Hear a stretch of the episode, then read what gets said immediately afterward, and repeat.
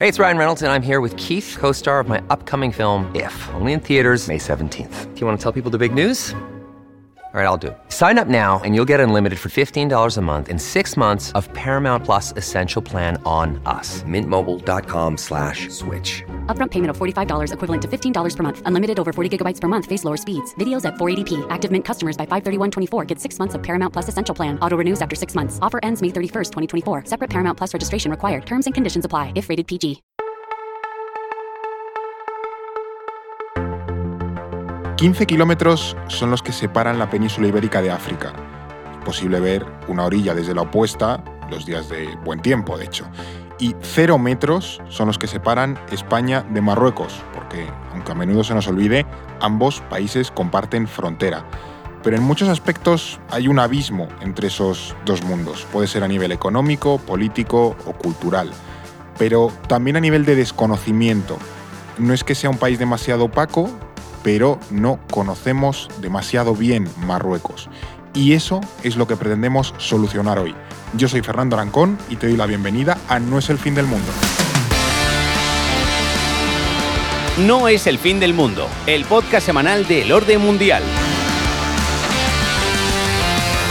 Esta semana, para el tema que nos eh, ocupa hoy, que es Marruecos, tenemos a David Gómez. ¿Qué tal, David? Pues muy bien, Fer. Contento de estar aquí otra vez. Maravilloso. ¿Y Eduardo Saldaña, qué tal? Pues bien, Fernando. Del hidrógeno ya- a Marruecos, ¿eh? Vaya, vaya No, giro. este, tema, este tema me gusta, me entretiene, creo que es más entretenido. Te entretiene. Sí, hoy vamos a poder analizar bastante en profundidad, vamos a intentar diseccionar un poco eh, Marruecos a nivel sobre todo político y geopolítico también, o sea que, que creo que es interesante que, que te quedes a, a escucharlo. Eh, lo primero, como siempre, ¿por qué precisamente vamos a hablar de Marruecos hoy? ¿Por qué nos ha dado por Marruecos? Pues mira, Fer, voy a darte tres razones, Venga. ni más ni menos. La primera es que Marruecos es un país que está ganando peso a nivel global y da la sensación de que Rabat siempre se sale con la suya, independientemente de quién tenga delante. Entonces, vamos a entender un poco por qué consigue ese éxito diplomático. La segunda es su importancia geopolítica.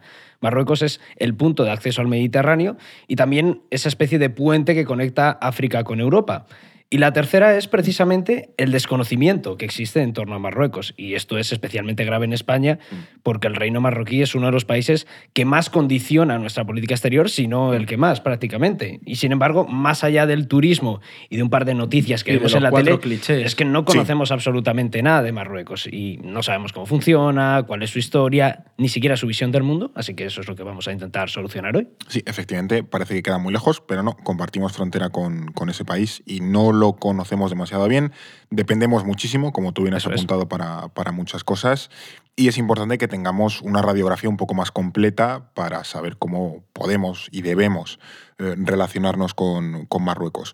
Eh, pero bueno, por eso creo que tenemos que empezar un poco con lo básico. Si tuviéramos que sintetizar qué es Marruecos o en qué se fundamenta o cómo funciona, ¿por dónde podríamos empezar? Un titular, Fernando. A ver. O sea, podemos definir, por tenerlo claro, Marruecos en tres pilares. Venga. Dios, patria y rey. ¿Son carlistas? la verdad es que... Zumalacárregui ahí. Sí, o sea, podía, suena mucho así, pero básicamente es lo que nos ayudaría a entender un poco los pilares que sustentan Sí.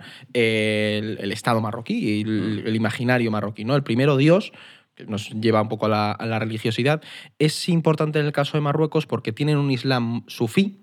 Es decir, no- bueno, es, es Islam suní, sabéis que está lo de suníes y Sí, chiíes, sí. que es la, la división Un día le podemos dedicar un capítulo a cómo se construye el Islam, cómo se organiza, es. pero bueno, lo- Pero lo bueno, para, sí. para el oyente siempre tenemos suníes chiíes y dentro del sunismo hay distintas corrientes y el sufismo, que es la que prima en marroquí, en Marruecos, perdón, es mucho más flexible, es un islam más místico, no es tan integrista como el que nos encontramos en una Arabia Saudí. Por hacer la contraposición, claro, tenemos al Islam eh, sufí, que es como el más light. Frente al wahhabí, que es el de Arabia Saudí, que es como el más Sí, eh, o, harto. o los salafistas. ¿no? Exactamente. Es como esa contraposición. Claro, busca un poco más la conexión individual con Alá y aquí giran, gira también en torno. Se parece muy, mucho al turco. A mí me recuerda siempre al, Mm. al Islam turco porque tienes la presencia de cofradías, que son como corrientes dentro de ese, de ese sufismo, y eso en Marruecos siempre han hecho como de contrapeso a las corrientes islamistas más integristas, más Mm. wahabíes, como tú mencionabas, ¿no? Y también nos ayuda a entender por qué Marruecos es un país mucho más más laxo en sus, sus costumbres islámicas Mm. que países como los, de, los del Golfo. ¿Y por qué? Los eh, islamistas siempre han sido percibidos como una amenaza para la monarquía marroquí. Claro. Eh, eh, también, o sea, claro, que es un poco mm, ese juego, ¿no? Con, con, yo que sé, quizás el ejemplo que tenemos más, más en mente es Arabia Saudí, que juega un poco esa contraposición de que Arabia Saudí es muy rigorista, tal, y Marruecos es todo más easygoing, más calmado, más eh, relajado. Sí. Sí, luego diría que el segundo pilar que mencionaba Edu me parece incluso todavía más importante para entender Marruecos, que es esa idea de la patria marroquí. Y es fundamental para comprender tanto la naturaleza interna de Marruecos como su política exterior, porque la política marroquí está determinada por esa idea del Gran Marruecos, la teoría irredentista de que las fronteras marroquíes son más pequeñas de lo que por historia deberían ser. Y eh, la noción del Gran Marruecos es la que legitima, por ejemplo, la ocupación del Sáhara Occidental, Sí. pero también las reivindicaciones territoriales, por ejemplo, de Ceuta y Melilla, pero tampoco se queda ahí. Hay un mapa Eso- muy pepino en el orden mundial, si lo quieren Sí. ver. Eh, efectivamente. Lo estaba Sí, sí, sí, sí. pensando. A lo mejor A para quienes nos, nos vean en YouTube, Lo proyectamos. se lo O sea, hacemos podemos lo ponemos poner aquí. ahí para que lo. Y si no, que lo busquen en nuestra web, porque Sí, efectivamente. pones el ya Gran hemos- Marruecos el orden mundial en Google y Sí, es de, de lo primero que sale. Y eso también, para los que vean ese mapa, eh, abarca territorios de Mauritania, la parte occidental de Mali, incluso territorios del sur de Argelia, con quien ha tenido conflictos, ya lo veremos más adelante.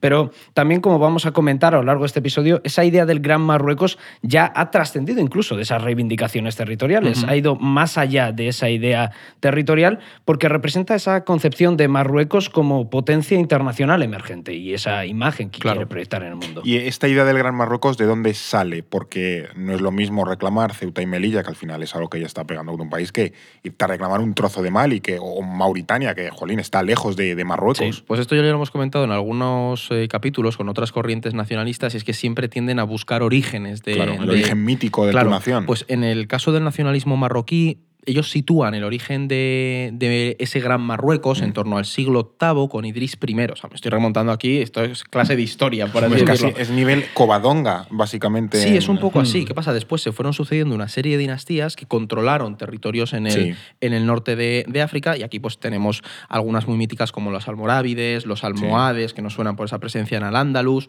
y los alawíes, que son de hecho la dinastía reinante en. Marruecos desde el siglo XVII, es la que tenemos ahora, ¿no? Han heredado de, de esta, pues como nuestros Borbones, por Sí, así sí, decirlo. sí.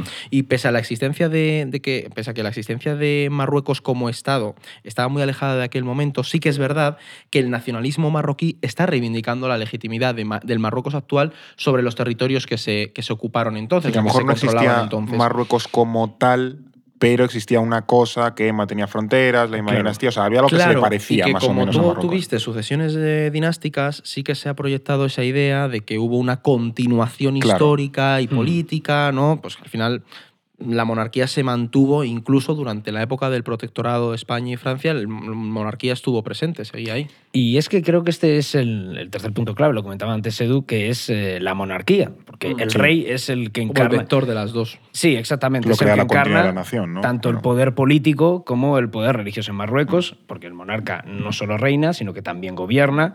Y lo que es más importante, que está legitimado por la es el religión. y este es el punto trascendental, sobre todo en los países islámicos es bastante importante.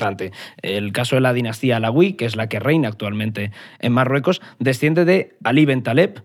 Creo que lo pronuncio bien. No te voy a hacer repetirlo, Edu, que creo que tú de árabe vas un poco fastidiado. Claro, o sea, yo cuando lo estoy, claro, yo creo que es Taleb, ¿no? O sea, lo estaba pensando. Sí, Ali Ben Taleb, que era primo y yerno de Mahoma Vale. y uno de los eh, califas sucesores del profeta. Y ese linaje compartido con Mahoma es el que le otorga la legitimidad religiosa para ostentar el título de príncipe de los creyentes en Marruecos, que es también muy importante. No solo es el rey, sino que también se considera eso, el comendador de los creyentes. Bueno, esa, esa legitimidad religiosa es también la que ocurre, por ejemplo, en Irán. Sí, o sea, Sí, al final es que Con tienes el un... turbante negro es el que te da el, eh, Estás- la conexión directa con, eh, con, con- con Mahoma, básicamente. Yo creo que sí. A mí me estás pillando, no me la voy a jugar porque luego viene. Sí, esto estoy hablando de, nos- de recuerdo, pero, bueno, creo que al final los que llevan el turbante negro son los que tienen esa. De hecho, es como el al símbolo final que te, pasa lo mismo, como. pues como con los sultanes en, en el Efectivamente, Otomano, sí, eso es, los eso guardianes es. de los santos lugares, etcétera. Sí, ¿sabes? Sí, sí, Eso es. Que hay una dinastía al final que te, te hace de- ser descendiente directo de, Y de te Mahoma. legitima históricamente.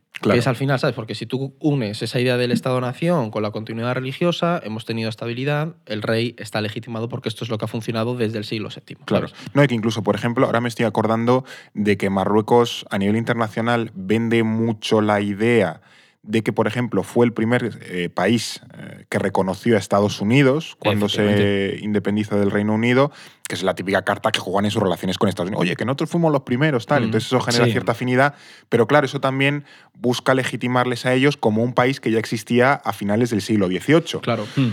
Cuando realmente el Marruecos moderno es lo que comentamos, hasta a lo mejor el siglo XIX no empieza a existir, pero claro, ya Claro, pero empiezan a generar antecedentes y demás. Son los que- debates irredentistas que tienes en muchísimo. Cuando acordás del siglo XIX, finales del XIX, cuando hablábamos del auge de los nacionalismos en Europa, tien- tienes también cosas así, Sí. redentismos que, es. que se remontan a siglos atrás para reclamar territorios, Sí. ¿sabes? Eh, de todas formas, ahora que estábamos hablando un poco del, del papel del rey, ¿hasta qué punto es poderoso? Porque en Europa, por ejemplo, estamos acostumbrados a, monarcas simbólicos que no tienen ningún papel. eh, no- No, pero que no tienen ningún papel de gobierno, que están ahí un poco pues como jefes de Estado que no, Sí, no, sí, no sí. gobiernan, básicamente.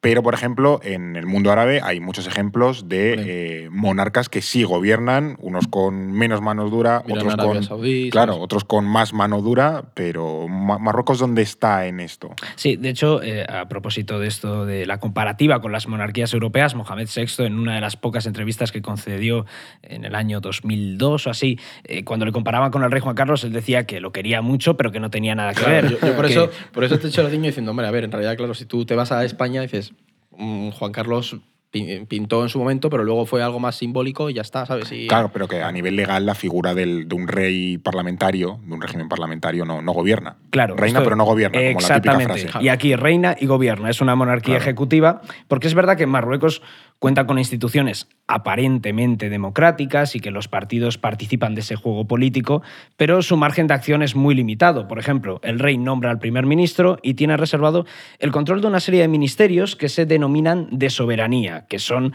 el de interior, el de defensa, el de los asuntos religiosos y el de exteriores. Es Los decir, dos duros Los tochos, los más importantes. Y los partidos en este caso no tienen ni voz ni voto en asuntos como puede ser el mando del ejército, la política exterior o la seguridad Claro. nacional, en definitiva, lo, lo más relevante. Y luego el Palacio Real también controla la televisión pública, la agencia de noticias y nombra a los valíes que son los gobernadores civiles, es Ah, decir, eh, los que en la práctica tienen incluso más poder que el propio pi- primer ministro porque únicamente responden ante la autoridad del rey. Y, y además, esta es la parte más eh, del Ejecutivo, pero si luego nos vamos a los partidos políticos, es que te diría que prácticamente ningún partido político se opone al, al, rey, o sea, al rey de Marruecos, ¿sabes? Al sistema Claro. monárquico. O sea, si, lo, si lo piensas, de hecho, dos de los partidos de gobierno actuales están fundados por familiares o personas muy cercanas al rey. También diría queda- que eso pasa en el Reino Unido, ¿eh? Pero- todo, todo queda en casa, sí, pero al final son partidos títeres, por- Sí, podemos sí, decirlo, sí. ¿no? Y también es verdad Como que una los- falsa pluralidad, ¿no? Sí, e incluso los partidos que pudieron suponer algún tipo de amenaza para la monarquía, al final, como los nacionalistas o los islamistas, al final acabaron pasando por el aro. Y, por ejemplo, algo muy simbólico, en 2020, cuando el rey anunció la normalización de relaciones con Israel, Mm. los islamistas que históricamente se han opuesto a eso, ni mu. O sea, esto te hace, o sea, se quedaron, fue como, vale. Sí, luego, luego veremos esas incoherencias, pero Claro. sí es es notable que al final eh, la, la democracia en Marruecos llega hasta un punto relativamente limitado. Se queda Claro, hasta básicamente pero el punto muy- donde quiere el rey que llegue. Exactamente, muy, muy limitado. Y es lo que comentaba Edu. Todos los partidos aceptan el sistema, porque si no aceptan el sistema mm, eh, son No ilegales. Y, y luego, al final, el resultado de todo esto es que Marruecos ha sido uno de los países más estables del mundo árabe. Sí. Incluso durante el estallido de las primaveras árabes de 2011.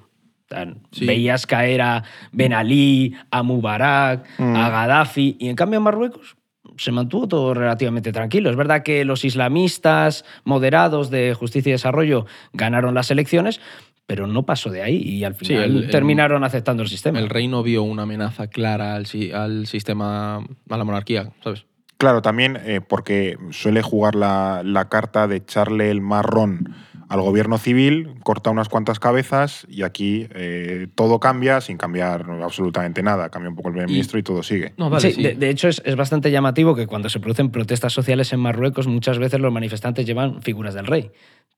Claro, que te, te da como cuenta figura reivindica, que, que reivindica y que da estabilidad. como figura reivindicativa y también eh, como manera de que no haya una represión para esas protestas sociales, porque, oye, tú Claro. estás defendiendo Mm. la figura del rey, si un policía ve una mm, imagen de Mohamed VI, se contiene mucho más en la represión. Claro. Entonces, eh, De todas formas, aunque efectivamente en las eh, primaveras árabes, en las revueltas árabes, que no me gusta llamarles primaveras árabes, en las revueltas árabes de 2011 eh, no ocurriese gran cosa en Marruecos, sí recuerdo eh, que ha habido protestas en Marruecos bastante importantes en los últimos años.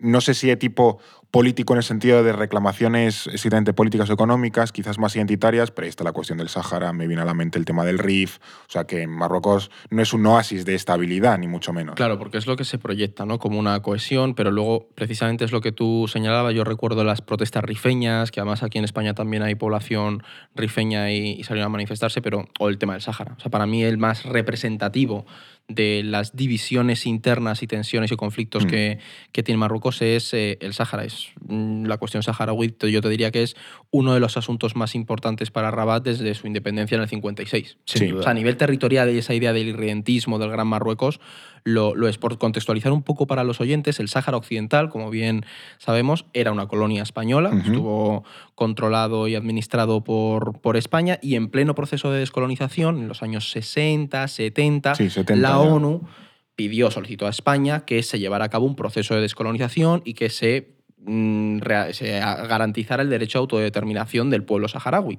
¿Qué pasa? Que eso no convenció a la monarquía marroquí, a Hassan, el mítico Hassan II, pensaba que al final, pues de nuevo, el Sáhara era parte de esa idea del Gran Marruecos Sí, y se organizó la famosa Marcha Verde en 1975 para recuperar... Cuando Franco estaba ya amochando. Sí, sí. Exactamente, Claro. para recuperar esos territorios mientras España se retiraba. Y aquí es verdad, y quiero hacer un inciso, porque tiene que ver mucho con lo que hemos vivido este año del reconocimiento de la autonomía del Sáhara y demás, y es que España sigue teniendo, de acuerdo al derecho internacional, unas responsabilidades Sí. para con la autodeterminación, ese referéndum de autodeterminación en el Sáhara Occidental. Bueno, tanto es así que la ONU lo reconoce como potencia administradora del Sáhara Occidental. Entonces, Claro.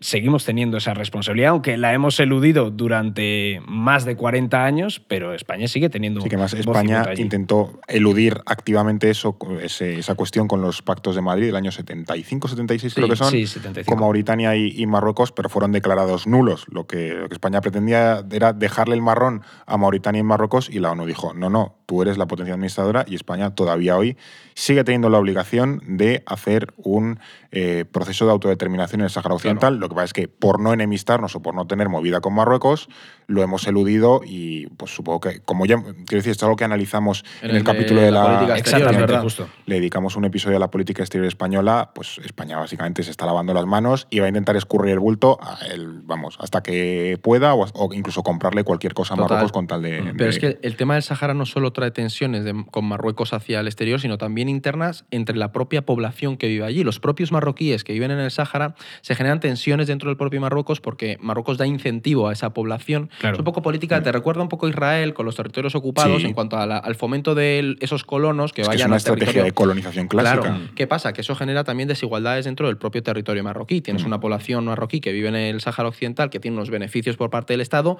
y otras zonas rurales del resto de- del país con desigualdades. E incluso también de- eh, desigualdades con los propios saharauis que acaban aceptando la administración marroquí, pues se generan eso, mm, desequilibrios a nivel económico y de derechos dentro de la propia Bueno, de hecho, es que a los desertores del Frente Polisario, que es el Movimiento de Liberación Saharaui, se les otorgan viviendas gratuitas y, y puestos Claro. en la administración, como comentabas, de funcionarios si abandonan el Movimiento de Liberación Saharaui. O sea, Entonces, que va intentando comprar un poco. eh, Claro, Exactamente. porque es que ya de facto controla el territorio y lo que tienes que ir es erosionando todo el movimiento saharaui, eh, consiguiendo concesiones internacionales para que poco a poco el movimiento acabe pues, apagándose. ¿sabes? Sí, porque también recordemos que uno de los grandes eh, puntos de desencuentro para no realizar ese referéndum de autodeterminación es quién tiene derecho Eso a es. votar esa es la clave. Ese referéndum de autodeterminación, la ley internacional apuntaría a que son los habitantes originarios Pero ¿cuántos de, efectivamente, de ese territorio, que sean los saharauis, y Marruecos siempre ha ido jugando la estrategia de intentar alargar el tiempo para que al final acaben votando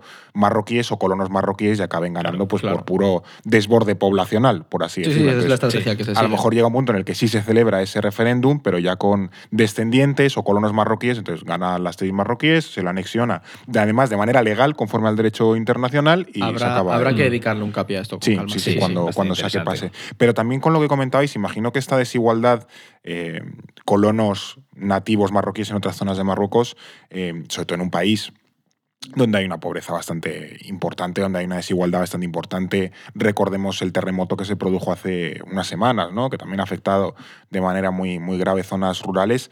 También genera eh, cierta incomodidad en algunos sectores de la población, porque claro, al final están dando ventajas a, a otras personas cuando no, no sobran recursos en tu país.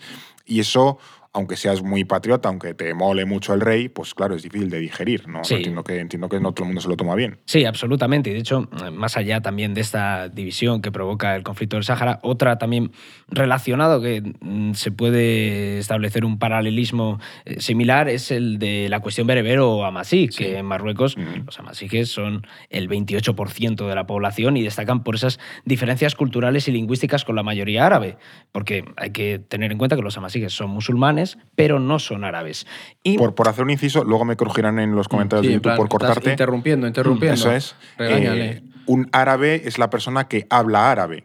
Mm, Ya está. Eso es la- lo que define a un, a un árabe. eh, luego puede haber otros Sí, musulmanes. la- la- no es la diferencia entre árabe y musulmán. sí, Efectivamente, es luego puede haber musulmanes que no sean árabes, pero por eso los amazigs son bereber, no son árabes, porque no hablan Claro, árabe, hablan su lengua. está- las diferencias son eminentemente culturales, lingüísticas. Claro. Esa es la, la cuestión fundamental. Eh, sin embargo, eh, ellos se sienten discriminados e invisibilizados por ese predominio del árabe en el país y también dentro de la administración. Pero eh, para Rabat no deja de ser un quebradero de cabeza esta cuestión bereber, o mejor dicho, amasí, porque bereber es un término peyorativo, ellos consideran que es un término peyorativo, eh, porque desciende del término bárbaros, Sí. entonces tiene Sí. esa connotación negativa. Y, y siente eh, Rabat que esas concesiones que pueden hacer a los ama- amasijes puede cabrear tanto a los árabes como a los propios amasijes les puede incentivar o alimentar esa forma de separatismo bereber. Del mismo modo, este conflicto también tiene otras similitudes, por ejemplo, con la división con las zonas rurales, que son más empobrecidas y más conservadoras en el plano religioso, o por ejemplo las grandes ciudades. A Claro. nadie se le escapa que el principal eje económico de Marruecos está en Tánger, está en Rabat, está en Marrakech y está en Casablanca. Sí, la tiene- concentración demográfica Sí, además sí, se ve claramente ahí. Efectivamente, al final es como cualquier otro país, con esas dinámicas rural-urbanas que, que influyen muchísimo en Marruecos. Y, y además, dentro de, estas, de todos estos problemas, no podemos olvidarnos de los problemas que hay dentro de la propia Casa Real, porque hablábamos de lo importante que es la monarquía y hay muchas tensiones. Ahí hay un juego de tronos, Fernando. Totalmente. Pero Sí, sí, sí, tremendo. Sí, sí, Aquí hay mucho, mucho salseo de eh, una mezcla entre prensa del corazón, Juego de Tronos Esto sí. y cosas pues, eh, turbias. En Reino, en Reino Unido no darían para publicar prensa Te amarillista. habría sobre la sacado Casa ya Real. Netflix una serie. Pero al final, la clave de, de esas tensiones que- o, o disputas internas que hay es que ya hemos dicho que el rey de Marruecos toma las decisiones más importantes, pero ¿qué pasa cuando te encuentras con alguien que no quiere gobernar? Ya. O que está un poco ausente. Lo hemos visto con el terremoto, ¿no? Pues ahí se genera una situación de un pseudo vacío de poder bastante peligroso, porque el caso de Mohamed VI, el actual rey de Marruecos, ya lo vimos, por ejemplo, cuando dio plantón a Pedro Sánchez en su momento, que dónde está Sí. Mohamed, y básicamente estaba de vacaciones en Gabón. Entonces, lo de trabajar este señor tiene ahí. mal, Esa asignatura la cuesta. tiene un poco Mm. pendiente. No se la sabe la de Hay trabajar mucho- no. No, pero mucho, la verdad. Hay muchos rumores también por temas de salud, es verdad, pero Sí. sí, que se genera pues, un descontento social que ahí está, ¿sabes? Está latente. Sí. Bueno, y luego también lo, eso, lo que tú decías, ¿no? que lo hemos visto en el, en el terremoto, que la Casa Real tardó casi un día en pronunciarse, el rey no visitó todos los eh, lugares de los terremotos hasta varios días después, que fue como un hospital allí un poco a hacerse la foto. También lo que ha pasado en otras crisis es que ningún representante del gobierno civil puede ir al lugar de la catástrofe hasta que no vaya el rey. Exactamente. Entonces también Tardó genera... cuatro días en. Claro, en entonces como que todo gira alrededor de la monarquía y como la monarquía no se mueva, nada se mueve. Claro, pero ese vacío de poder es lo que yo os decía antes. Genera también descontento entre la propia élite del régimen, que se conoce como el Magzen, Ujú. y al final dices, oye, este vacío de poder, ¿cómo lo gestionamos? Claro, es que es- esto es bastante interesante, luchas entre facciones que hay, porque evidentemente hay una camarilla de personas que cuando el rey no está, pues tienen que tomar las decisiones por él, o cuando el rey decide eh, abandonar Cuando- sus cuando funciones. suda, básicamente. Exactamente. Y mm, ahora mismo, por intentar contextualizar cómo está la Vamos a situación hacer en un, Marruecos. un mapeo. Sí, vamos a mapear un poco. El quién es a quién. Ponernos en modo Jaime Peñafiel con la Claro, Casa Real marroquí. gafas así, María Teresa. Y a ver, por intentar eh, poner cara a quiénes son los que toman las decisiones en Marruecos cuando el rey directamente pasa, que suele ser muchas veces. Eh, hay un grupo reducido de personas que tiene acceso directo al rey, concretamente cuatro personas, pero entre ellas destacan las que dirigen el aparato de seguridad del país. Se dice que el rey en la sombra, si es que se le puede llamar así, es Abdelatif Hamouchi. Has visto, Edu, que se pronuncia bastante bien. Se le ha salvado ahí Eh, una. Y es verdad que de primeras puede parecer el nombre del último fichaje del Chelsea. Sí, tiene nombre de, de extremo derecho. Sí, sí, la verdad es que de jugador habilidoso, jugón, eso es. Sí, sí, un jugón, un jugón. Pero, y, y lo cierto es que es bastante jugón este tío, porque es jefe de la Seguridad Nacional y de la Policía Secreta del país. Es decir, probablemente la persona con más poder o el policía con más poder en la historia de Marruecos. Que, que es lo normal también, que el- este, este estos jefes de seguridad tengan bastante mano. Me, recuerda estaba- a Beria. Sí, yo estaba URSS. pensando que es que sigue el patrón de cualquier régimen. Sí, sí. Sí, y de hecho os podéis imaginar que es el artífice del espionaje marroquí con el software Pegasus. Ah, mira. O sea, que no se le puede escapar a nadie, no, no, no. no os sorprende. Eh, y para que os hagáis una idea de la importancia que tiene Hamouchi, eh, Marruecos llegó a cortar la cooperación antiterrorista con Francia en 2014, justo en pleno auge del terrorismo Sí, yihadista sí, sí. En, eh, en Europa. De hecho, al año siguiente creo que fueron los atentados en la sala Bataclan. En definitiva, era un momento bastante complejo. ¿Y por qué cortaron esta cooperación antiterrorista? Porque una jueza francesa quiso tomar la declaración, porque estaba acusado de presuntas torturas, mientras estaba en la embajada marroquí de París. Y curiosamente, eh, al final eso pues, se acabó solucionando, eh, volvieron a recuperar esa cooperación antiterrorista y hoy Abdelatif Hamouchi está condecorado tanto por Francia como por España. Mira, Vamos ahí. Ole. vas a suspender, pero te voy a probar la Claro. asignatura. Te pongo una medalla y luego nos espías con Pegasus. Ibas a suspender y ahora tienes matriculado. ¿Qué pudo pasar ahí? No lo sabemos. Y luego hay otra figura importante que es también la de Yassin Mansuri, que es el jefe de los servicios secretos exteriores y a él se le acusa de ser el cerebro de la rama marroquí del Qatar Gate, que para los que no lo recuerden es esa trama de sobornos a varios eurodiputados que Eso defendieron... petó, petó mucho y de repente hubo un, se corrió así un tupido Sí, velo de, sí. uy, no está Y que además pasando era nada". Qatargate, pero luego se descubrió que había casi más cosas de Marruecos Claro, que de Qatar. claro, recuerdo, es que. Fue como, madre mía, esto era. Y no sé si están en proceso de juicio ahí en Algo Bélgica, pero. Sí, ca- cayeron como tres Unos pocos eurodiputados, algún ayudante y tal. Creo pero... que era Eva Kaili, la vicepresidenta Sí. del Parlamento Europeo. Sí, pero vamos, y- que fue pero para- un poco más. venga, ya está, ¿eh? se acabó. Sí, sí, se, sí, quedó, sí. se quedó un poco en el tintero todo eso. Sí, sí, pero ahí había mucha pasta y mucha influencia Sí, de había- Marruecos había en el sí. Qatargate, De hecho, irónicamente. de hecho, es lo que comentabas tú, Fer, que casi había más de Marruecos que de Qatar. Qatar. Se le llamó Qatargate, pero podía llamarse Marrockgate. O sea, que estos dos eh, amigos, eh, Mansuri y Hamuchi, serían un poco Baris y Meñique eh, de Juego de, de Tronos. Podría ser, tienen ahí como sus eh, espías. No Sí, sé sí. si utilizan niños para eso, pero tienen por ahí. Pero yo os diría que se parece un poco más a Succession que a Juego de Tronos. O sea, yo voy a hacer aquí un paralelismo cultureta, pero si lo pensáis, tienes a un cabeza de- del régimen envejecido, que está muy ausente, que es Mohamed VI. Bueno, envejecido, tam- tiene 60, 60 años, Sí, creo, pero con, 60 y a nivel de temas de salud está muy Sí, débil. está. ¿sabes? Sí, No, se o le ve- gusta cascado. mucho la fiesta. Sí, o sea, Sí. bueno, que tampoco se sabe bien qué es lo que tiene, pero se le ve, de hecho, los- el cambio físico de los- del último Sí. año y medio ha sido muy sea, drástico y ha generado preocupación. Resaca no parece. No, No, claro. no, no, no. Luego está su hijo, que ansía el trono, que es Mulay Hassan, es el heredero natural, pero mucha gente dentro del propio establishment de- del régimen no termina de verle como un heredero preparado para, para Bueno, suceder creo a su que tiene padre. 20 Tiene 20 años, años claro. también. es- Pero aún así, Con 20 años yo no Sí, sí. estaría para heredar un trono, la bueno, verdad. a ver, depe- o sea, mm, Yo no. no sé, Fer, con 20 años puedes ser una persona bastante coherente. Sí. No sé, yo, esta gente la forma No, para, para te es- forman, pero bueno, también habrán visto que, que si Mohamed VI todavía tiene cierto recorrido y tal, a lo mejor este está preparado. No, no, no sé con También cuántos es años que el accedió al perfil, trono. el perfil de Mulay Hassan, por lo que yo he leído, es mm, distinto al de su padre. Creo que Sí. se parece más a su abuelo que a su padre. Pero bueno, en esto no me voy a meter porque tampoco he estudiado bien el perfil de este, de este del sucesor, pero es verdad que los rumores que llegan es que es bastante más...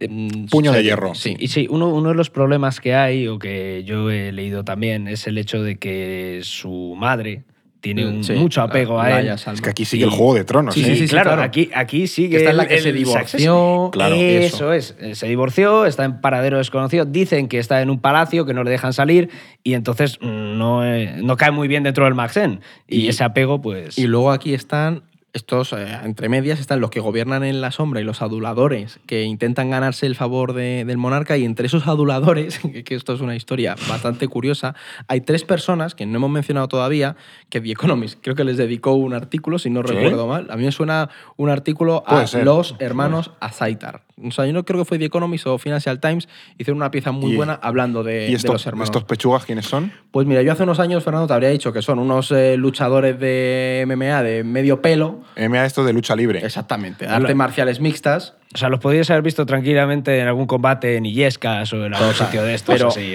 o sea, pero han pasado de eso a ser la familia más cercana al rey de Marruecos. O sea, lo llevan de fiesta, le organizan la agenda, deciden quién se reúne con él. Digamos que se han convertido en los principales eh, apoyos. Consejeros, así Sí, como- amigos, es ese poco difuso de Mohamed VI ahora mismo. Y- Eh, eh, y no sé, un poco co- cómo, cómo depende el rey de Marruecos de esta, de esta gente. Es decir, porque al final tenemos al John Cena marroquí eh, y a su hermano haciéndoles, haciéndoles la, la agenda y como que también me, me- me pregunto eh, cómo ven los servicios secretos esta injerencia, porque aquí habrá pique. Mm, ¿Quién que, tiene acceso claro, al rey? ¿Y claro, la cuestión Y- es que al final nosotros desde de Marruecos nos llegan pocos eh, inputs de las tensiones que, que se generan, pero Hamouchi, que es el que mencionaba antes Mm. David, se habla de que tenía entre sus objetivos los móviles de los hermanos Asaitar e incluso el del propio Mohamed VI, porque claro, al final dices, oye, de repente esta gente que ha aparecido, que se han acercado tanto y han ganado tanta confianza de- del monarca, que es la principal figura de- Claro. del régimen, al Magzen, que es todo el sistema y el aparato de- detrás, le preocupa, por supuesto. Claro, es que tú ves a un Hamuchi, ponte en la piel de- del líder del aparato policial marroquí. Ves que al final eh, las decisiones de Mohamed VI, su agenda, dependen de un par de, Ah, de, de- de gañanes. De Undertaker y de... Sí, o sea, que es No, que luchadores de UFC Batista, que no tienen más que salidas de, de tono y que aparecen con su Ferrari y que condicionan Entonces, toda la vida del las, monarca. Las fotos en Francia se ven, o sea, se- lo puede buscar en internet, están las fotos en Francia cuando se coge, a- se encuentra al, al rey de Marruecos con los hermanos Asaitar, pues saliendo de algún garito, ¿sabes? Ya, O sea, de- que parece que, lo, parece que lo banalizamos, pero es que en realidad choca mucho ese contraste, ¿sabes? Es que me recuerda, evidentemente, a nivel actualizado con esas eh, monarquías absolutas del siglo XVIII donde unos poquitos eh, controlaban al rey y tal, y a veces pues eso tenían fiestas súper locas eh, y demás. Luego, claro, un siglo después pues les guillotinaban a todos porque la gente estaba enfadada. Pero al final es como ese remanente ¿no? de, de- de cómo se comportaban las, las monarquías absolutas, pero de una manera un poco también turbia, que si no, gest- o sea, si no gestionas, si no mantienes nivelado entre la fiesta y la gestión, Claro. la gente dice, oye, ¿qué está pasando aquí? O sea, Yo no sé cómo lo verá David, pero para mí lo más interesante de estudiar un poco cómo funciona esa tensión interna en, en Marruecos es que todavía no ha ocurrido nada. Que hemos tenido. eh, Pero son como años- las piezas que van a Claro, definir todo. Pero eso es muy significativo y a mí me parece súper interesante el ver cómo al final el régimen se ajusta, cómo Mm. Mohamed VI sigue manteniendo el poder, en base a qué. Es- Es una relación de, de- de equilibrios muy compleja y que ahora eso han entrado tres actores que te han roto un poco el sistema. Sí, también, pero con el terremoto se vio un poco que los engranajes estaban. no estaba funcionando bien la, la maquinaria. Que tardar un día en un terremoto tan bestia no da una buena imagen. Que algo está pasando ahí que no, no, no es ágil, desde luego. Sí, porque sí, tú sí, luego puedes estar de fiesta, pero que si luego eres ágil. Negaras ayuda internacional, acordaos que eso también. Claro, se- la de Francia, la de rechazó. Estados Unidos, sí. la de Israel incluso, entonces eso dio una mala imagen. Eh, ahora iremos con la política exterior de, de Marruecos, pero antes, eh, a ti que nos estás viendo, a ti que nos estás escuchando, toca darte las gracias y también pedir que te suscribas. Eh, y además, vengo con una novedad, porque ya ni bolsa, se acabó la bolsa. acabó, Ya está. Ya está, ya está. Colocamos todas las bolsas. O sea, eso es bueno porque hubo mucha gente que se suscribió, pero ya ni bolsa. Nos hemos quedado sin bolsas, pero Dios aprieta, pero no ahoga. Exactamente. Porque Venga, eh, sácalo, tenemos la eh, fantástica libreta de El Orden al Mundial. revés, al revés. Bueno, nunca fue muy fuerte. es la Como fantástica. los libros. libre- sois como bus. la, la fantástica libreta de Para El la vuelta al cole. Eso es, para la vuelta al cole, para llevarla a la oficina, para lucir libreta de- del orden mundial. Eh, la firmamos. Sí, a- además, Ahora, ahora. además te has puesto eh, outfit Sí. de, voy de primer día de colegio. ¿eh? Con vino, está todo ¿Vas a ir a- vas a pensadísimo, ir chaval. Sí, Vas a voy un- grabar el vídeo viral de TikTok.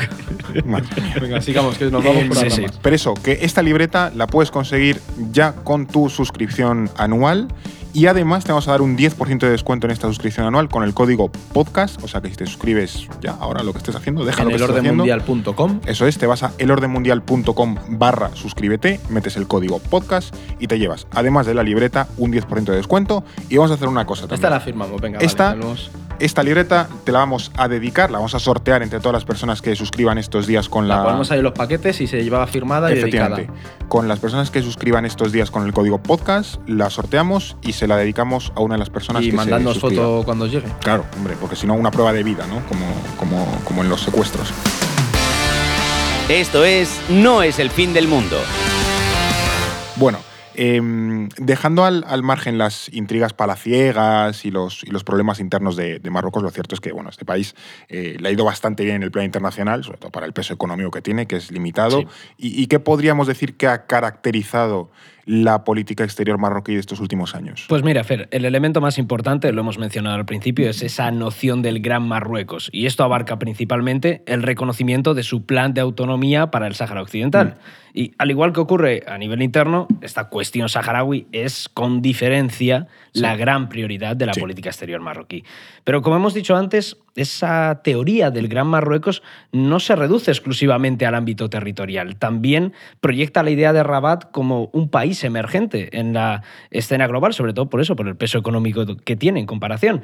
Y al final la aspiración de Marruecos es eh, convertirse en una potencia regional, tanto en África como sobre todo en el mundo árabe. Y es que históricamente Marruecos ha sufrido el estigma de los países de Oriente Próximo, porque es no lo buen punto. perciben como uno de los Exacto, suyos. sí. O sea, lo ven al final como un territorio bereber, muy afrancesado Ah, y al poco arabizado. mapa. En la esquinita. Claro, y al final ese desprecio ha dejado una huella muy profunda en la identidad marroquí que siempre se esfuerza por reivindicar esa Estuvo además muchos años fuera de la Unión Africana, ¿no? Porque Es era que- o el Sáhara o nosotros. Queremos al Sáhara. Bueno, yo pues era no- una no cosa entró. que, que iba- que no sabía si comentarlo o no, pero yo cuando estudié el máster de estudios africanos. eh, Madre mía, todo esto para soltar que has estudiado un máster, Eduardo. Tengo un máster. Un máster en- no, pero la cosa es que siempre se, se- Cuando hablabas de Marruecos, se hablaba de esa imagen que Marruecos quería proyectar de un país africano. Y era muy curioso porque, claro, tú venías un poco con la idea de Oriente Próximo, país eh, pues, árabe, magrebí. No, también esa idea de me proyecto hacia abajo, hacia abajo del continente, soy un país de, o sea, africano como un Egipto, por ejemplo, que siempre se nos suele olvidar, Egipto, ¿sabes? El norte de África se quita de. Sí, pero hay veces que parece un país que quiere ser un país árabe, otro es un país africano, otro es un país Pero europeo, es porque que- Marruecos ha celebrado Eurovisión y ha pedido entrar en la Unión Europea Puede hace mucho jugar tiempo. con pero esa- Y también formó parte del Interrail, que lo comentamos verdad, en el es verdad, episodio del es verdad. Interrail. Muy bien, muy, muy bien Ahí, hecho. ahí, ahí, conexión. eh, 10 de 10 ahí. Eh, de hecho, esta idea de Marruecos como país eh, que pertenece al mundo árabe o como potencia árabe, lo vimos, por ejemplo, en el último Mundial de Qatar, Mm. que cada vez... sacado el fútbol. Había Bueno, no, hombre. Que el otro día le vi, déjame. le vi una foto con una camiseta de. ¿Dónde era el report deportivo? Del Deportivo Guadalajara. Que- bueno. apoyando al pueblo. Hay que apoyar al equipo local siempre. Exactamente, claro que sí. Y además bastante bonita. Algún día la traigo Venga, aquí va, al podcast. Todo va a Y- acabar como la resistencia, con la mesa de la resistencia. Pero A ver, bueno. no he traído camiseta de fútbol porque de la selección de Marruecos no tengo. Pero si no había traído alguna, hubiese estado bastante interesante. O, de- o del... bueno, no sé si el Sahara tiene equipo de fútbol, pero No lo sé, pero Ay, la selección del Sáhara, El no lo sé. Pero bueno, eh, sería interesante investigar sobre ello. El caso es que en el, Mundial, de Qatar, sí. vimos Sí. que cada vez que Marruecos ganaba un partido, además llegó a las semifinales, los jugadores sacaban la bandera de Palestina y Es verdad, el país. es verdad, ¿eh? Que se lo- celebró a nivel bestial en todo el Claro, mundo lo, lo predicó bastante porque la imagen era muy simbólica. Por una vez Marruecos era el estandarte del mundo árabe. Y imaginaos el significado que tiene para un país que históricamente se ha sentido infravalorado por sus hermanos orientales. bueno, y que futbolísticamente hablando, ¿no? Pero también la, la parte política, no sé si algún país árabe, por no decir africano, había llegado tan lejos en un mundial. Entonces, si- Africano nunca, es No. el primer país africano y Claro. árabe tampoco. porque claro, no por, países extensión, ¿no? Al final, Egipto, Argelia, Túnez no habían, no habían llegado tan Es lejos. yo nunca. recuerdo ese fervor y fue. best- De hecho, escribimos, eh, se publicó un Sí. artículo sobre eso, sobre la. Sí, es verdad. No, además se estaba también emparejando con eh, selecciones, incluso eliminándolas, que emocionalmente eliminarlas era muy importante, porque creo que fue eliminada Bueno, por Francia, la, ¿no? la propuesta Eh, del mundial que van a compartir España, Marruecos y Portugal, ¿no? Sí, Sí, que es lo de. Rubiales. Eh, esto exactamente, sabéis que sí, el sí. fútbol y yo somos un poco... Sí, candidatura tripartita, Pues que vamos a ver en qué queda. Yo creo que se va a enfadar bastante Marruecos si no nos lo dan por, eh, por Rubiales. Mm. Pero, pero sí que es verdad eso, que lo que comentaba Fer, que encima el cuadro fue idílico para Marruecos porque eliminó a España, eliminó a Portugal y cayó con Francia. Entonces fue como ahí todo el- Totalmente. el, trío. Pero eso que comentabas, ¿no? Esa inconsistencia de estar sacando la bandera de Palestina, los jugadores cuando ganaban y tal, al tiempo que Marruecos ha sido uno de los primeros países árabes en reconocer a Israel. De hecho, sabemos, estamos hablando hace nada de Pegasus, que es un software israelí, es decir, que es. tiene acuerdos eh, de seguridad y de reconocimiento diplomático con Israel. Entonces, que es algo que el mundo árabe no termina de ver bien. Entonces, era un poco como la jugar a, a apostar a rojo y negro y a la, a la vez. sí, es, Sí. es la Es que geopolítica, yo- amigo. Sí, es que yo creo que Marruecos, Sí, sí. luego lo podemos comentar, que es uno de los países que mejor ha entendido también el contexto internacional este de potencias medias. Pero de todas formas, yo, que vuelva un poco a incidir en lo que ha planteado David, sí que creo que es interesante entender cómo Marruecos usa el poder blando, porque ahí también, de nuevo, un poco pesado con Turquía, pero me recuerda mucho. Porque en el tema del fútbol, Marruecos financia equipos en el África subsahariana también, tiene muy buenas relaciones.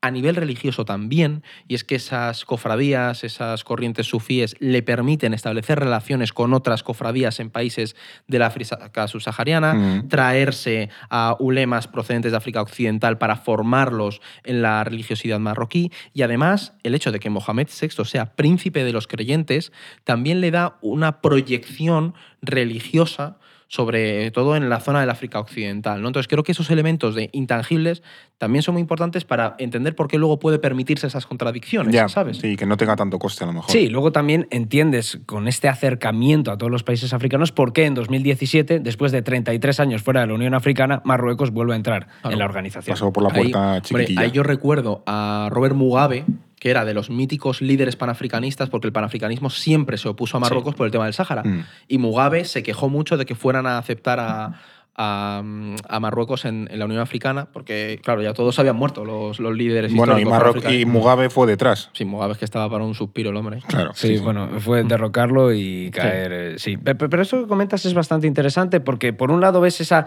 estrategia de aislamiento que promovió Hassan II, Mm. que Sí. no le dio demasiado éxito, y luego ves como, a diferencia de su padre, Mohamed VI se dio cuenta de que era más productivo cortejar a los países africanos que confrontar con ellos. Y estamos viendo Exactamente, y, su- sus tesis se están imponiendo cada vez más y el Sahara Occidental se está quedando cada vez más aislado. De todas formas, esa eh, política irredentista, eh, ambiciosa también, agresiva en algunos casos, eh, le ha generado problemas con sus vecinos. Y no hablamos de, de España, ahora iremos con, con eso, porque estoy hablando de Argelia. eh, porque, El melón. Claro. Buen melón, sí. Históricamente, Rabat y Argel han mantenido una intensa rivalidad. eh, tenemos el ejemplo de España con el, con el gasoducto, que lo, lo sufrimos en nuestras propias carnes, esa enemistad o rivalidad, porque, eh, bueno, en agosto del 21 eh, Sí, sí, justo. hubo bastante tensión entre ambos países eh, después de que Argelia decidiera romper relaciones con, diplomáticas que tenía con, con Marruecos. Entonces, hay una confrontación evidente, dos países que aspiran también a ser potencias del norte de África, y creo que es interesante que repasemos un poco esa confrontación de dónde viene. Pues mira, viene prácticamente desde la independencia de Argelia. Porque claro, tú planteate, vamos a ponernos un poco en... Años la- 50, 60, sí, ¿no? años 62. 62, ¿no? Entonces vamos a ponernos en, en la piel de un Marruecos. ¿Cómo, se, ¿Cómo ve Marruecos la región? De pronto te encuentras con un gigantesco estado en su frontera oriental. Además, un estado que es verdad que en el contexto de Guerra Fría también había estado en el bando opuesto, porque Argelia tenía muy buenas relaciones con la Unión Soviética Sí, y Marruecos con Estados. Unidos. Estados Unidos. ¿Sabes? Entonces tenían ahí un poco. Además, Argelia estaba alineado con la República Saharaui también Sí, en la Guerra sí, Fría. sí, sí. Entonces ya tenían esa, esa tensión. De repente te encuentras con ese Estado creado, con el que no simplemente te vas a disputar toda la hegemonía en el Magreb, sino también tienes disputas territoriales. Mm. Porque es verdad que en el sur de Argelia tienen ahí Marruecos y, y Argelia eh, disputas territoriales y esto se vio sobre todo en la Guerra de las Arenas en el 63, donde los dos estados confrontaron Nos sacó una guerra ya. Hubo una guerra, ambos. exactamente. Que es verdad que ninguno de los ejércitos obtuvieron unas ganancias militares significativas. Hombre, si lo pero- llamas Guerra de las Arenas, mucho no parece que vayas a pillar. No, ahí. bueno, o sea, es verdad que, o sea, una- un conflicto, pero tampoco se terminaron de ganar territorio como a lo mejor aspiraban a ganar cada uno de los bandos. Pero lo importante de ese conflicto es que en el 62 se independiza Argelia, 63 Guerra de las Arenas y de ahí en adelante una tensión constante. Y muy importante el apoyo de Argelia a la causa saharaui. Me parece que en todo ese triángulo también hay que tenerlo muy presente. Sí, y has señalado otro tema que a mí me parece muy importante, que es el de Estados Unidos. Antes Ah, bueno, sí, claro. Fer Sí. el sultán de Marruecos fue el primero en reconocer a la independencia del país estadounidense, pero es un indicativo también del vínculo estrecho que tienen y de la importancia que tiene Estados Unidos en la política exterior Total. marroquí. Sin ir más lejos, Estados Unidos fue el primer país occidental que reconoció la soberanía marroquí del Sáhara y también es su principal proveedor de armamento. Y, y, en definitiva, parte de esa normalización de relaciones con Israel viene precisamente como del compromiso de Donald Trump de reconocer ese plan de autonomía marroquí Claro. para el Sáhara Occidental. Entonces yo creo que esa importancia que tiene Estados Unidos en la política exterior marroquí es uno de los elementos centrales para entender por qué Marruecos actúa como actúa y ese- esa red de alianzas. Sí, que al tiene final si tienes el respaldo de Washington, pues te sientes más cómodo. Sí, O sea, bueno, que, joder, no es que esté yo aquí a favor a tope, pero joder, a hombre, nivel de política exterior ah, dices, no es lo mismo claro. que diga, ala, voy con esto. Si Estados Unidos ha dicho que ok, Sí, sí. pues a ver qué dicen dentro de la no, OTAN. no es lo mismo que respalde tu posición Estados Unidos que Islas Salomón. O sea, no, Sí, sí. eso es una, es una realidad.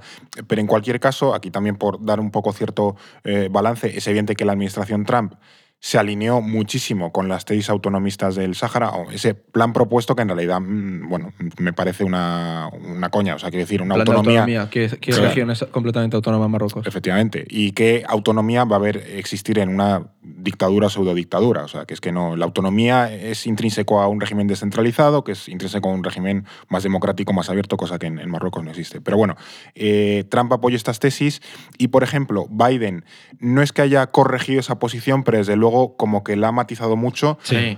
Porque con el terremoto, eh, Marruecos rechazó la ayuda estadounidense y en las semanas anteriores eh, Estados Unidos había dado el ok a que el enviado de la ONU para el Sáhara Occidental pudiese visitar las zonas y eso sentó como una patada en Marruecos. Sí, Entonces, es verdad.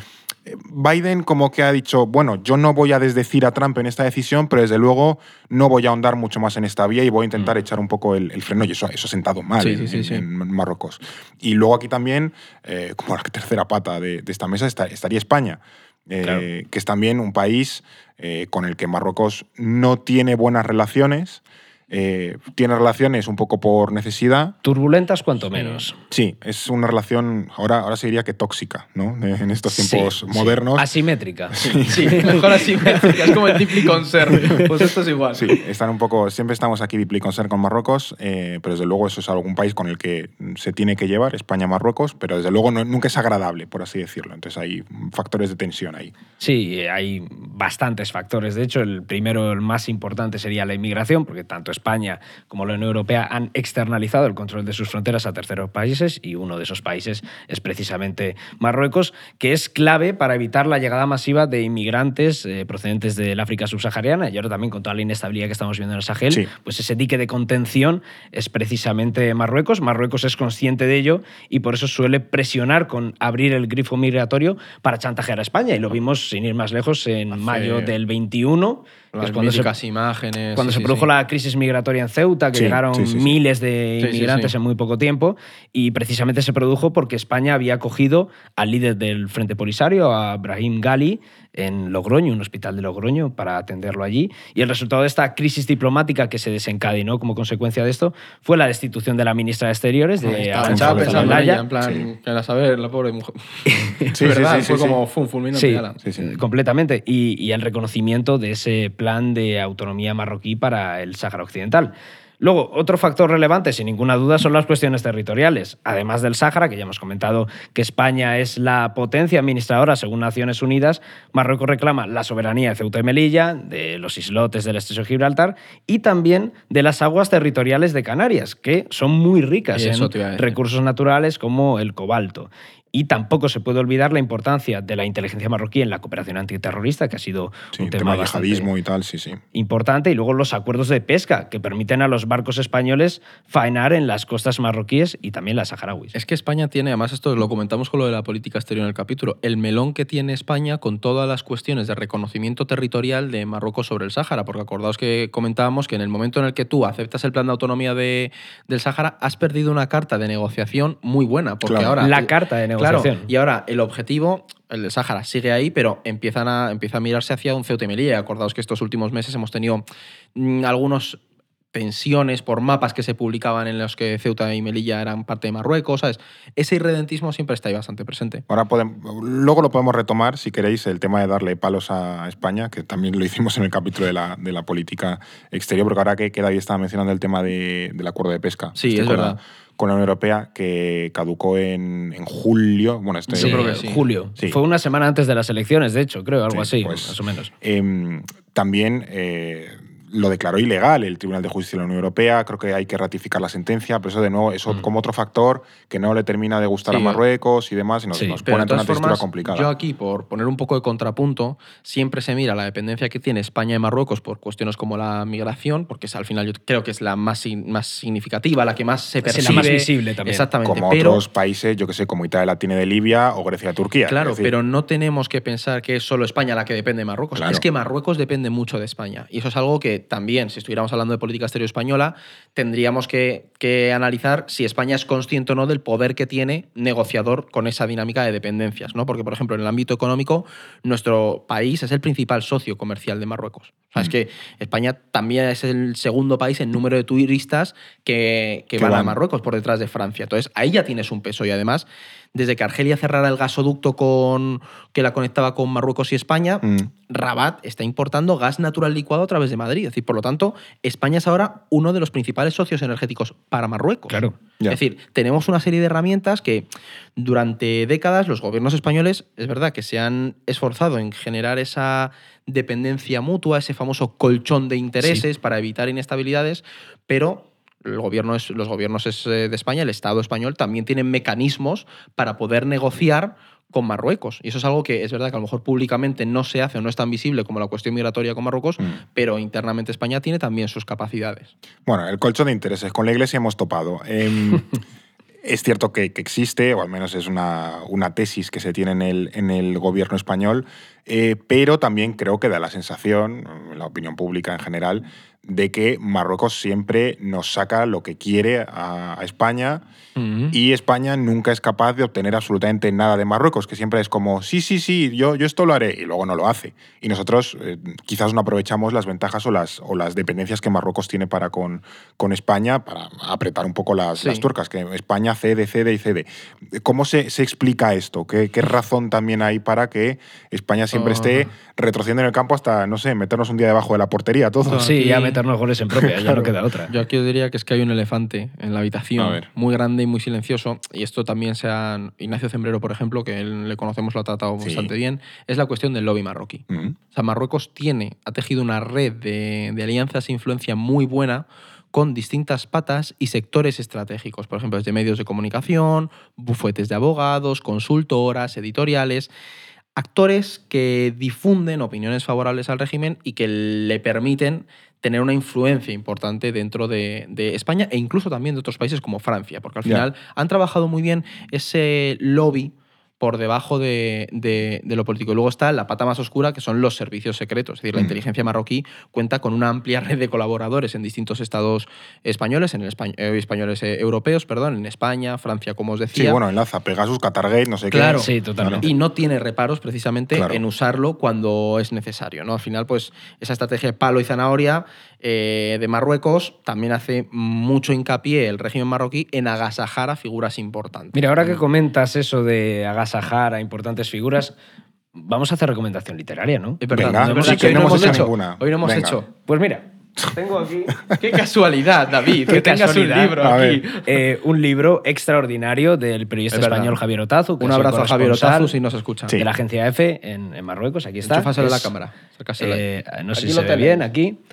Marruecos, Madre el mía. extraño vecino, publicado en 2019, creo que Muy fue. buen libro este. Muy buen Sí, libro. tiene, tiene buenos libros Otazu sobre Eh, Marruecos. sí, tiene otro también que son los tres jaques al rey de Marruecos. Te lo has leído tú, 2021. ¿no? Sí, explica toda la crisis que hubo recientemente entre España y, y Rabat. Y en este libro en concreto cuenta cómo Marruecos emplea importantes sumas de dinero en invitar a representantes políticos a eh, estancias lujosas en el país eh, para cortejarlos, para atraerlos a, a su esfera de influencia. Y, por ejemplo, eh, pone como casos paradigmáticos eh, a Felipe González, José Luis Rodríguez Zapatero o. Trinidad Jiménez, que pasaban vacaciones navideñas en un hotel de lujo en, Tánger. Y luego, estos políticos socialistas han terminado apareciendo en foros pro-marroquíes y defendiendo las tesis de Rabat sobre el Sáhara Occidental. Sí, esto es público y hay declaraciones. Sí, eh, bueno, Sí, creo sí, que es la claro. frase mítica de, de Otazu en uno, de- no sé en qué libro es, en la de el Sí, lobby, el- lobby en España. se de llama hecho, PSOE. es en este. El lobby en España se llama PSOE. Sí, Es- sí, sí, sí. Pero Es que luego el Partido Popular tampoco se Claro, opone claro, ese aquí también eso te iba a decir, que todos los partidos, los partidos se juegan un poco con no, es el otro, pero al final tiene mucha presencia el lobby marroquí. Creo que esa es la conclusión que tenemos que, Sí, sobre que todo sacar. incide mucho, invierte mucho en la alta política, no quizás en el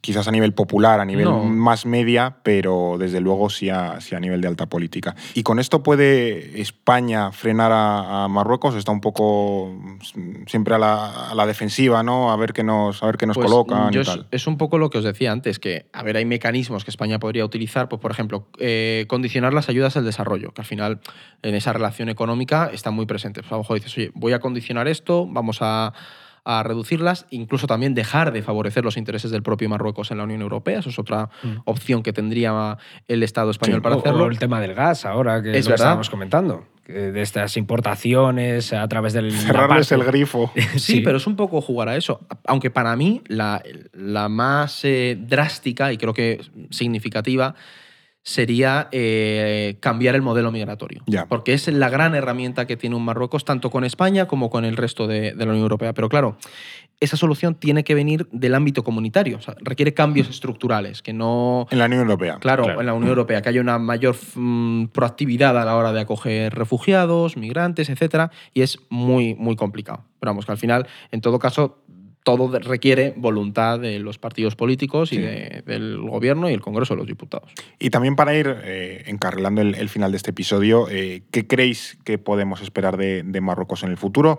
Porque también no le hemos apuntado en el ámbito económico, pero ahora está intentando también invertir mucho en renovables, Es invertir verdad, mucho en la en- hidrógeno que el capítulo anterior Sí, correcto. comentábamos con. Alba. Estaba, estaba Marruecos por ahí apareciendo. Eh, también, por ejemplo, intenta invertir ahora en coches eléctricos. Sí. O sea, que intenta posicionarse un poquito así como nuevo hub tech. Sí. eh, Así también puertos estratégicos. o sea, sí, bueno, tiene, tiene muchas inversiones en África. el Tanger Medes, ¿no? Sí, el, puerto, sí, sí. Sí, sí. Bueno, y de hecho el gasoducto también, que pretendía conectar Sí. Nigeria a través de España, que era esa lucha geopolítica también, por dónde iban a pasar los gasoductos de Sí, Sí, que Nigeria. con la crisis de Níger se planteó si... Sí, sí. Exactamente, si era viable y demás. Y de todas formas es una pregunta interesante porque yo creo que una de las cuestiones más importantes, más allá de todos los proyectos que tengan en mente, es saber qué va a pasar con Mohamed VI. O sea, no podemos hablar o entender qué va a ser de Marruecos en el futuro si no sabemos qué va a pasar con el tema de la sucesión, que probablemente es el más importante en torno al futuro inmediato del reino. Yo creo que si su salud se lo permite, que ya es mucho decir, la opción más probable es que él vaya a seguir en el trono, aunque delegue en otras figuras, porque hay muchas reticencias a que a día de hoy Mulay Hassan herede la corona, primero por esa juventud y segundo también por lo que comentaba antes, por ese apego que tiene a su madre, a Raya Salma, que no es muy querida en el Palacio Real. Ahora bien, estas disputas entre las distintas facciones del Magden van a ser muy intensas cada vez más a medida que la salud de Mohamed VI se vaya deteriorando, pero aún así creo que el sistema no corre ningún peligro, que es precisamente lo que comentabas tú, Edu, la virtud de la monarquía marroquí, que puede estar inmersa en disputas internas o en disfuncionalidades que de Aguanta. momento se mantiene estable. Y esto que David ha dicho es un poco a nivel interno. Yo a nivel internacional, por poner un poco más a perspectiva, yo creo que Marruecos, como antes lo he mencionado, es un país que ha entendido bien esa nueva lógica del orden internacional de potencias medias. Sí, sin duda. Está sabiendo posicionarse. Creo que el contexto de inestabilidad en Libia tras eh, las inundaciones, inestabilidad en el Sahel, favorece esa herramienta de presión migratoria que tiene Marruecos, Mm. clarísimamente, y eso España y la Unión Europea tienen que ser conscientes de que ahora mismo, yo estoy siendo muy realista, está a favor de Marruecos, y en el plano económico creo que nos vamos a encontrar con un Marruecos que va a hacer un poco la suerte de un México a la, México a la europea, es decir, igual que México es un lugar para externalizar la producción para Estados Unidos, creo que Marruecos está potenciando un poco eso. Con esta nueva relocalización de la globalización, Marruecos puede posicionarse como un país en el que distintas eh, industrias eh, localicen partes de la cadena productiva en su territorio. Y va a mirar mucho al África Occidental. Para mí también esa es la clave. El Marruecos como potencia africana y árabe. O sea, esa combinación, esa ambigüedad que siempre la ha mantenido fuera, creo que está haciendo como un jiu-jitsu diplomático y va, va, a poder usarla. Pero bueno, que esto es lo que yo, la perspectiva futuro, ¿sabes? Bueno, hay que decir que la integración de Marruecos dentro de la CDAO Eh, sí. lleva tiempo sobre la mesa y es una posibilidad a corto y medio plazo. que no es ninguna, organi- no es ninguna organización cualquiera. Eso es No, de- es de las más potentes de la CDAO es la organización internacional, una organización comunitaria africana del África Occidental y es la más importante, yo diría la más Sí. funcional, aunque hemos visto la situación en Níger y demás. Sí, eh, sí parece que ahora mismo el contexto internacional favorece a Marruecos. Y además Marruecos lo está sabiendo aprovechar, que hay países que el viento sopla a su favor y no tienen ni idea de cómo, de cómo aprovecharlo, pero Marruecos sí que Sí, sí, parece sí. que está muy bien posicionado en el, en el rumbo actual. Bueno, yo creo que hemos hecho un repaso completo, completo y profundo. A ver si no, No sé si nos... podemos ir a Marruecos. Sí. No, a ver si no nos hackea Hamuchi o uno de estos, o nos vienen a pegar los, eh, el John Cena marroquí.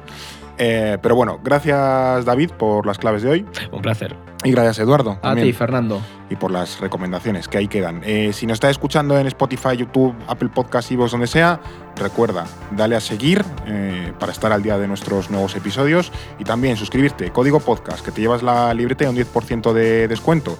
Y nada, que muchas gracias por, por estar aquí con nosotros. Nos vemos en unos días o la semana en la que viene aquí en este podcast. en No es el fin del mundo. No es el fin del mundo, el podcast semanal del orden mundial.